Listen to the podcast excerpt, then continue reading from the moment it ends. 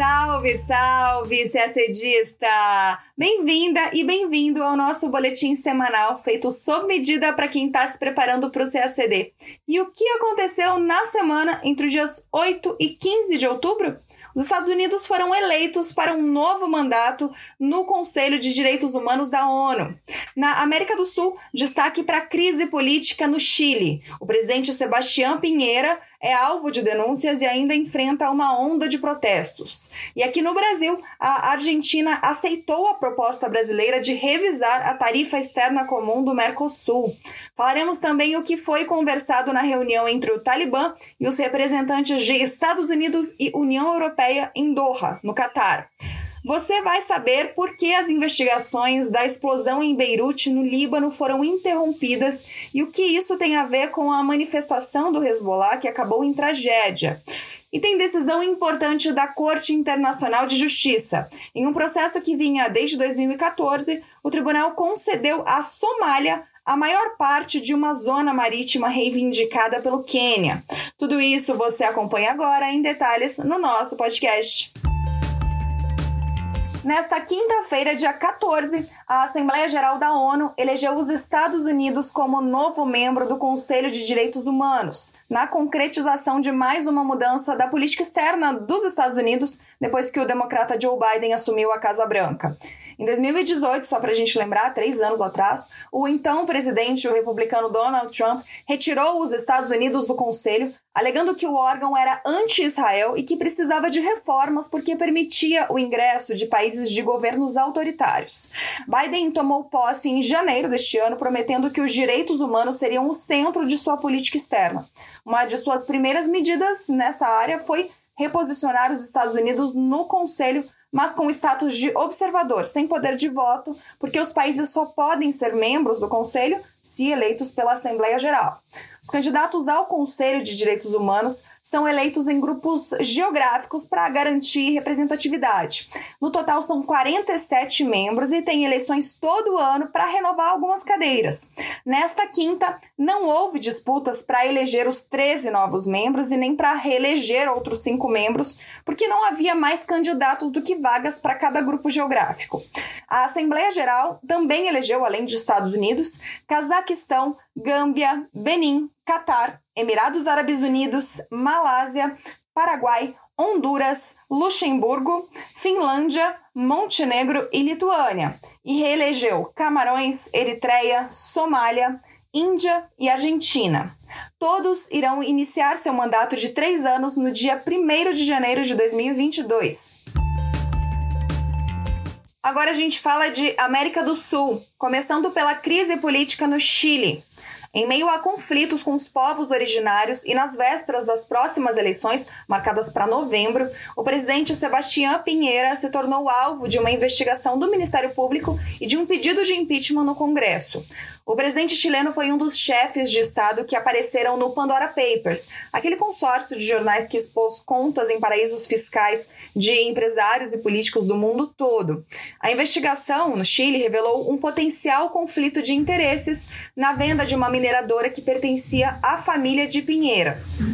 Por causa dessas denúncias, o Ministério Público chileno abriu uma investigação contra o presidente pela suposta prática de suborno e crimes fiscais o que pode resultar, caso Pinheira seja condenado, em cinco anos de prisão. Não demorou muito para que chegasse à Câmara um pedido de impeachment na quarta, dia 13. A pressão vem também das ruas. Os Mapuches, povos originários do sul do país, têm realizado protestos contra o governo. Eles reivindicam há muito tempo uma região que, antes da chegada dos colonizadores espanhóis, era ocupada pelos Mapuches em territórios que hoje são parte do sul do Chile e do sul da Argentina. No domingo, dia 10, em Santiago, uma mulher foi morta ao entrar em conflito com os policiais em um desses protestos. Em resposta, na terça, dia 13, Pinheira decretou estado de exceção por 15 dias em algumas regiões. Importante lembrar que é uma líder Mapuche quem preside a Assembleia Constituinte, que foi aberta em julho deste ano. A Assembleia completou 100 dias de trabalho nesta semana. Os legisladores têm nove meses, renováveis por mais três, para apresentar aos chilenos uma nova Constituição. E agora falamos de Mercosul. Porque a visita do chanceler argentino Santiago Cafiero ao Brasil teve como resultado o que parece ser o fim de um grande impasse entre Brasil e Argentina nas negociações do bloco, a redução da tarifa externa comum, a TEC. Depois de uma reunião entre Cafiero e o chanceler brasileiro Carlos França, Brasil e Argentina anunciaram que concordaram com a redução de 10% da TEC aplicada pelo Mercosul às importações extra-zona. A redução será para cerca de 75% dos produtos do bloco, não é para todos os produtos do bloco, porque vão ficar de fora setores que não eram cobertos pela TEC, como os setores automotivo, têxtil e calçadista. No início do governo Bolsonaro, o Brasil queria uma redução da TEC pela metade, mas, diante da resistência da Argentina, o governo foi reduzindo suas pretensões. Na cúpula de julho, o Brasil lançou a proposta de reduzir em 10% todas as tarifas e outros 10% dentro de seis meses. A proposta recebeu, na época, o apoio do Uruguai e do Paraguai, os dois outros sócios do Mercosul, mas foi rejeitada pela Argentina, que dizia que um aumento das importações a preços tão baixos teria um impacto na indústria local. Pois bem, a concessão da Argentina foi um passo importante, mas para que essa nova tarifa passe a valer, os outros dois membros, Paraguai e Uruguai, precisam concordar com o que foi combinado em Brasília. De qualquer maneira, isso foi um importante sinal de entendimento dentro do bloco, depois de vários sinais de crise e até de ameaças de ruptura lançadas pelo Uruguai. Isso porque o outro pleito, que divide principalmente Uruguai de um lado e Argentina de outro, é a flexibilização das normas do bloco. Pelas regras, os acordos de livre comércio com países de fora do bloco sempre são fechados em conjunto pelos quatro estados do Mercosul e nunca individualmente por apenas um desses quatro estados. Mas, em setembro, o Uruguai disse que fez avanços concretos para fechar um acordo bilateral de livre comércio com a China. O anúncio na época foi condenado, atacado pela Argentina, que sempre se posicionou contra a flexibilização das regras do bloco. Já o Brasil não apoia abertamente acordos individuais extra-bloco, mas tem liderado a campanha pela redução das tarifas. O acordo com a Argentina foi comemorado pelo governo brasileiro, que afirmou em nota conjunta que o entendimento demonstra a capacidade do Mercosul de avançar com vocação construtiva em direção à atualização e à adaptação de sua estrutura tarifária às atuais condições do comércio regional e mundial de forma equilibrada no que diz respeito às capacidades produtivas do bloco. A nota conjunta, que também cita outros temas da agenda bilateral, está lá no site do Itamaraty. Vamos falar agora de Afeganistão. No fim de semana, o Talibã se reuniu com representantes dos Estados Unidos e da União Europeia em Doha, no Catar. Os talibãs buscam principalmente reconhecimento internacional e ajuda estrangeira para amenizar as crises humanitária e econômica no país. Eles ainda não conseguiram um reconhecimento, mas conseguiram alguns recursos. Dias depois da reunião, na terça, dia 12, a União Europeia anunciou um pacote de apoio de aproximadamente 1 bilhão de euros para Cabul. A maior parte do valor será destinada à ajuda humanitária, outra parte irá para fundos de apoio a países vizinhos.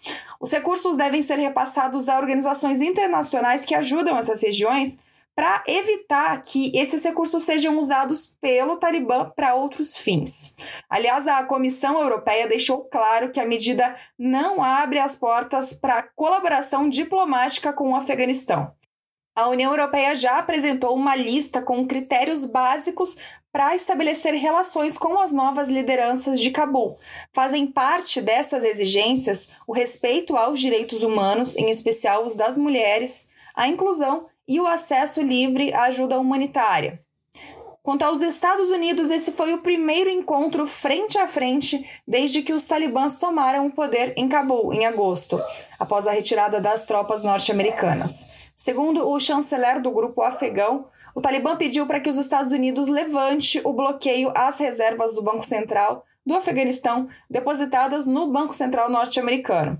Ele também afirmou que os Estados Unidos se comprometeram a doar vacinas contra a Covid-19.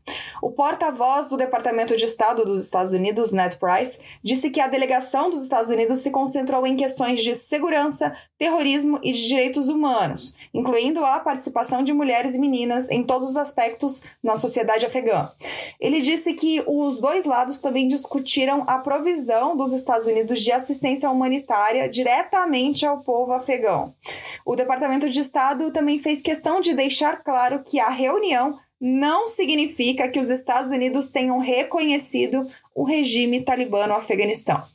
Sobre a possível cooperação dos Estados Unidos para derrotar o EIK, o braço afegão do autoproclamado Estado Islâmico, os talibãs afirmaram que não querem assistência antiterrorista.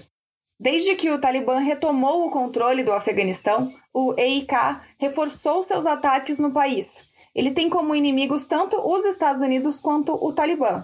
Na sexta-feira passada, um terrorista suicida matou cerca de 50 pessoas em uma mesquita na cidade de Kunduz, no norte do país. E nesta sexta, dia que estamos gravando o podcast, dia 15, o alvo foi outra mesquita, dessa vez em Kandahar, onde ao menos 30 pessoas morreram.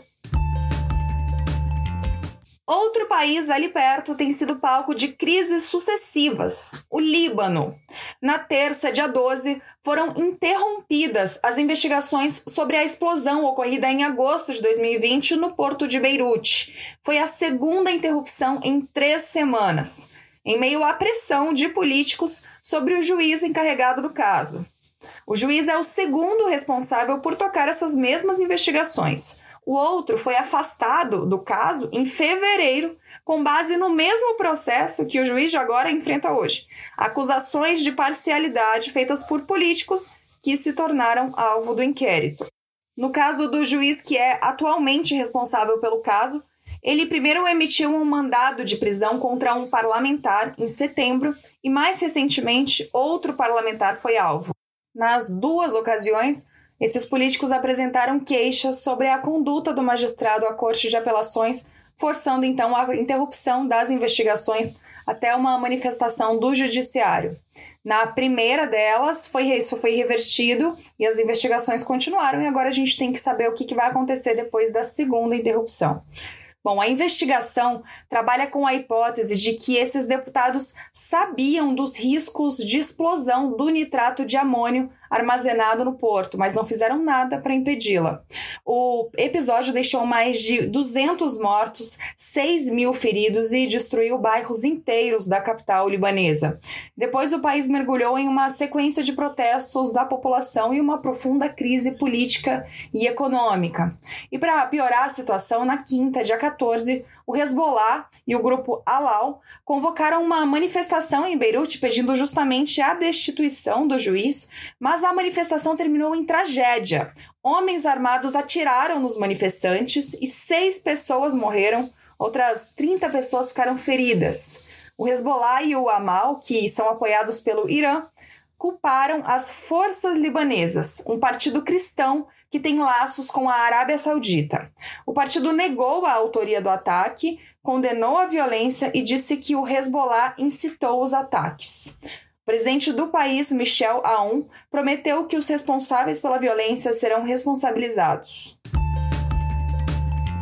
Falamos agora de África. Nesta terça, dia 12, a Corte Internacional de Justiça concedeu à Somália a soberania de boa parte de uma zona marítima do Oceano Índico, também reivindicada pelo Quênia. Quênia e Somália divergem há anos sobre o traçado de sua fronteira marítima. A região em disputa é muito rica em peixes e possivelmente em hidrocarbonetos.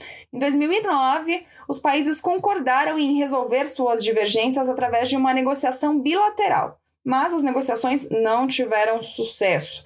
Então, a Somália decidiu levar o caso em 2014 à CIJ, que agora, nesta terça, decidiu por uma delimitação fronteiriça muito parecida àquela pedida pela Somália.